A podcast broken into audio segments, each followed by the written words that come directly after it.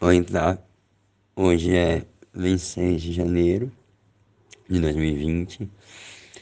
Eu tô doente, com febre. Tô vindo de uma inflamação do estômago.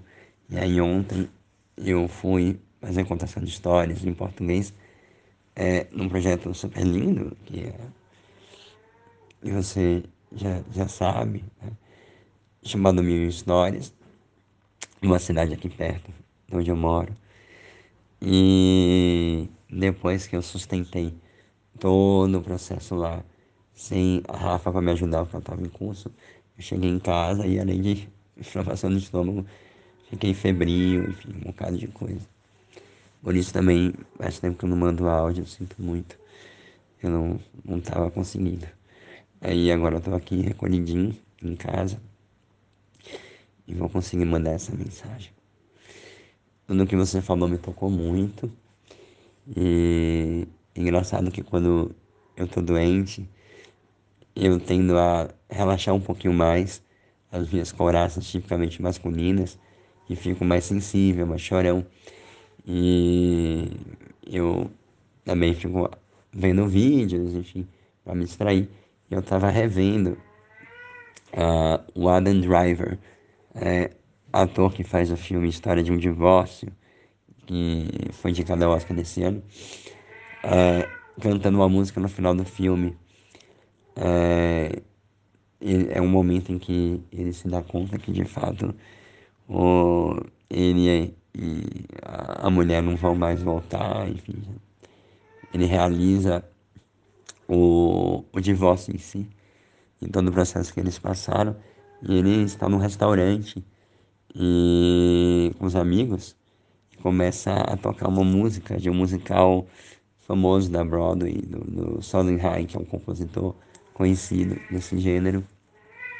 Ele levanta e começa a cantar a música. E, e eu chorei, porque, enfim, a música, ela não é sobre separação, ela é sobre a escolha de viver a dor e a vulnerabilidade de estar junto, em vez de escolher estar sozinho e se proteger, porque é muito melhor estar vivo do que se proteger.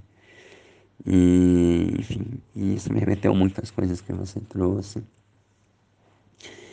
É, também por causa de processos que eu vivi essa semana, é, eu sinto que, felizmente, eu e a Rafa, a gente conseguiu construir um ambiente de muita uh, sinceridade, muita vulnerabilidade, de muita honestidade para falar o que quer que seja.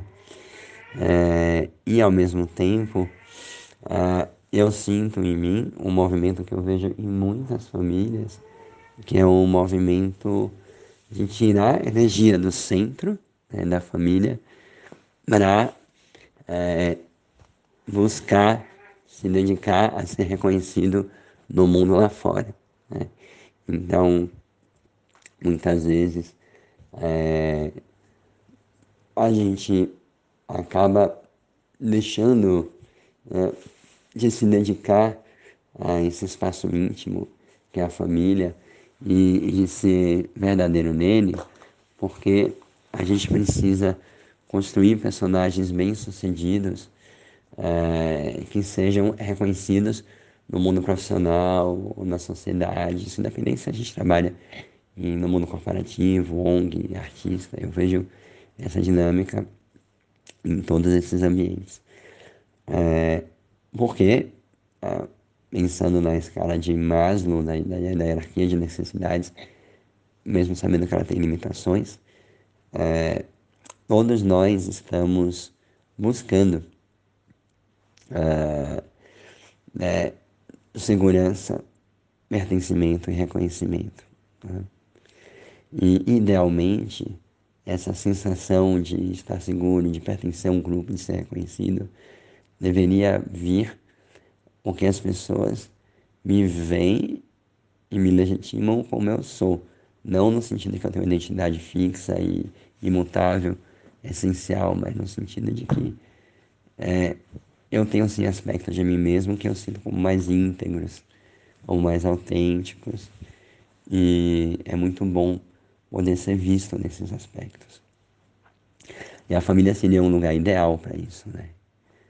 Porém, é, o que acontece é que a gente está numa cultura pós-moderna em que o mantra é sou visto, logo existo. Né?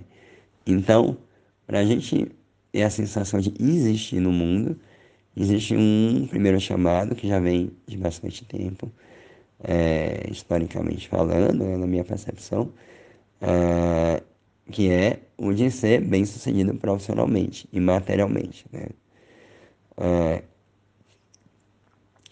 então, por mais que a gente queira dedicar tempo e energia ao núcleo familiar, todas as vezes que esse núcleo ele conflita com a possibilidade de eu ser legitimado por esse universo, é, muitas vezes deixa um chamado para me dedicar ainda mais lá fora.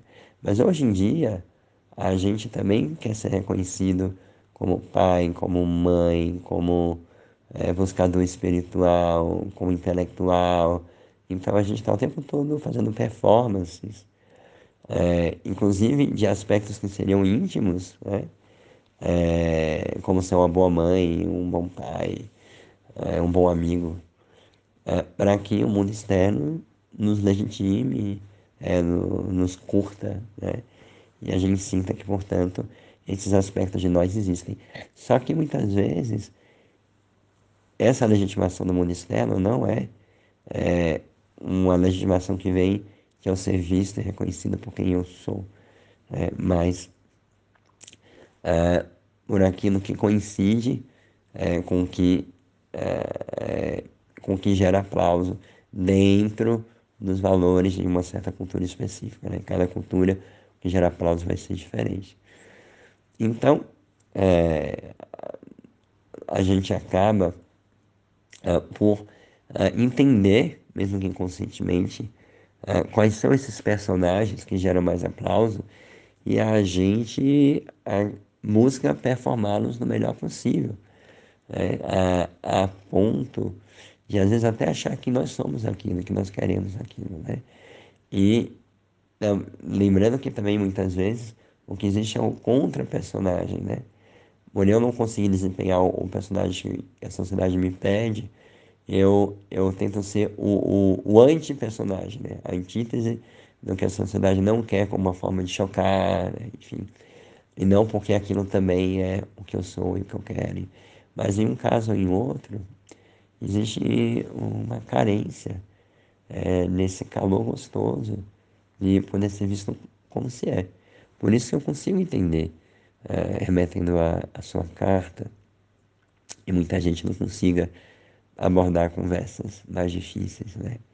Porque o risco, mesmo que não admitido e consciente, é, de ser visto como vulnerável, é, de ter falhas no personagem que a gente está construindo, e de ser rejeitado, de ter ou segurança, pertencimento ou reconhecimento negados, é muito grande.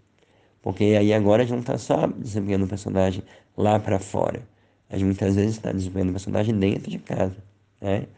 Novamente, seja é, desempenhando uma performance sexual que eu sinto na minha cabeça faz de mim um grande amante, ou o contrário, me afastando dessa energia, para que eu não mexa em pontos muito vulneráveis meus, né?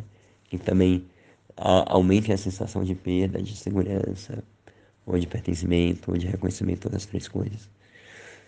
É, e com isso, é, o, o centro da família vai desaquecendo, né? É, porque às vezes a família é, ou ela fica em desarmonia, ou existe uma harmonia um pouco esquisita, que é a harmonia da família que se apoia para que cada um desempenhe o seu melhor personagem, sabe assim? Né? E não para que cada um seja quem se é. E a gente vai dedicar é, dinheiro, conversas, para que cada membro da família possa se adequar, entrar nas normas e se tornar mais rapidamente e mais produtivamente, mais potentemente o personagem ideal social que vai gerar segurança, pertencimento e reconhecimento. Estou repetindo muito esses conceitos intencionalmente, né? É, enfim, e eu percebi isso em mim, ah, porque, por exemplo, ah, vindo para cá, como estou com quase 40 anos e estou, de uma certa forma, recomeçando é, aqui, abrindo novos campos de trabalho e tal, eu, sim, eu percebi em mim, desde que eu cheguei e desde que eu comecei a ser chamado para projetos, fazer trabalhos, um medo muito grande de fechar portas, porque eu não domino a língua e falei alguma besteira, porque eu não domino algum código cultural e fiz alguma coisa que não é apropriada, enfim, ou por qualquer motivo. Isso estava meio que pairando em cima de mim. E aí essa semana eu fui fazer o segundo encontro de um workshop que eu estou montando com a socióloga italiana é, para trabalhar a escrita como forma de expressão, de, de desenvolvimento do poder pessoal com imigrantes. E a gente acabou fazendo um primeiro teste nessa ONG, que na verdade trabalha com imigrantes com nível de francês muito básico. Então, para as eles não entenderam direito o que eu estava explicando, eu acabei falando muito, porque estava tentando fazer entender, ficou meio longo, enfim, o feedback não foi bom. E, e depois fiquei muito mal, então certeza que inflamação do estômago tem a ver com isso, porque eu tive dificuldade de gerir essa história. E o que foi difícil para mim não foi é, o feedback negativo, porque eu estou no empreendedorismo social há muito tempo, já queria muita coisa, eu sei que essas coisas fazem parte. Sou bem tranquilo com feedback e tal. É, então, no, o que me afetou de verdade foi o medo de que isso gerasse é, uma porta fechada que eu não poderia abrir mais. Sendo que eu estou suando para abrir portas aqui, né? E essa comparação com o Brasil, em que para mim abrir portas era muito mais fácil, também porque o lugar social que eu ocupo no Brasil é de muito privilégio, né? E aqui não. E, enfim. E, e aí, obviamente, que a minha tendência é querer é, me adequar, né? É, querer pensar o que, é que eu posso fazer para não ter nenhuma crítica, para não fechar nenhuma porta. Isso, na hora que eu coloco toda a minha energia nisso, é natural desinvestir energia do núcleo familiar. Nada disso foi muito grave no meu caso, mas em pequenas coisas do tipo, eu percebi que eu tô com a Helena e ela tá falando comigo e eu não tô ouvindo o que ela tá falando, porque na minha cabeça eu tô pensando em um, um milhão de coisas é, nesse sentido de reagir ao meu medo de ter portas fechadas e, portanto, não ser reconhecido, portanto, não ter segurança, pertencimento, enfim, de não ser visto, de deixar de existir. O medo mais profundo atávico é esse, né? Enfim. É... Então, eu, eu fiquei pensando o quanto que, pegando o que você falou no seu áudio, quanto que muitas das nossas famílias, ah, nossos membros de, da nossa família estão ah, brigando com isso, né? Não é que elas não querem se abrir, é, mas é que existe um medo muito profundo é, de, é, de perder, às vezes, pequenas conquistas, pequenos privilégios que a gente tem quando a gente desempenha um certo papel. E, de fato, como a gente está nessa sociedade do espetáculo, muitas vezes, quando a gente se mostra, é, a gente corre riscos, né? E, e é muito dolorido. Né? E para deixar claro, para mim, vulnerabilidade não é uma performance, não é sair falando tudo da sua vida para todo mundo. É, pelo contrário, é, e ficar fazendo catarse emocional, não. A vulnerabilidade é poder tocar a pele fina da alma do outro. É, isso significa sentir que é, com o outro é, eu posso é, responder aqui ao que meu coração está eh, me pedindo naqueles exato momento, seja ficar em silêncio, seja contar toda a minha vida, ou seja dizer, olha, eu não estou dando conta, então eu vou ter que entrar nesse personagem agora, eu não dou conta de abri-lo, mas eu consigo já te dizer isso, sabe assim, né? Então esse, esse lugar de, de... porque senão pode virar uma outra performance, né? Eu senti que eu só sou aplaudido se eu faça uma catarse emocional com minha família ou com todo mundo, né? E ele não quer ser aplaudido, né? A gente quer se sentir confortável, como quando eu chego em casa e relaxa no sofá, que a gente pode é, deixar, é, a gente pode se entregar ao momento e, e ter o outro como parceiro para poder viver o que o momento pede. Seja chorar, rir, brincar, comer, ficar em silêncio, enfim. Né? E, e é muito angustiante, porque o silêncio o vazio muitas vezes geram essa sensação de que o personagem vai se desfazer, né? Para eu manter o personagem ativo, eu tenho que alimentar ele o tempo todo, né? E o vazio, ele é quente, ele é morno, ele é uma aguinha gostosa que dissolve essas coraças desses personagens. E isso dá muito medo. Não só o silêncio de palavras, né? mas o silêncio de, de performances, justamente, né? É, a gente tem que colocar mais um personagem no palco. Enfim, então o meu desejo aqui é a gente possa é, cada vez mais, como família, é, se aproximar do outro, é, estar com o outro e, e abrir espaço para que esse estar com o outro gere no outro e na gente mesmo uma sensação de eu posso simplesmente estar aqui do jeito que eu sou. E isso, no momento certo, vai levar para que eu compartilhe coisas profundas e tal. Né? Acho que isso é o resultado do processo, não é o princípio do processo. Para mim, o princípio do processo é essa sensação de, de parceria, de presença significativa, mais do que conversa significativa. E aí eu quero terminar com um áudio poema da minha autoria. No centro da família está o coração em fogo que aquece cada um de seus membros. Que o fogo não se apague, de modo que a família que bebe, come, ri e chora junta torne-se um grupo de estranhos, febris e com frio, que abandona seu abrigo para dizer ao monstro dos desassossegos: Dê-me fogo, farei o que você quiser. Esse fogo insípido e impossível de nos aquecer por longo tempo. Só o fogo das intimidades compartilhadas é capaz de esquentar o gelo das intempéries de estar encarnado.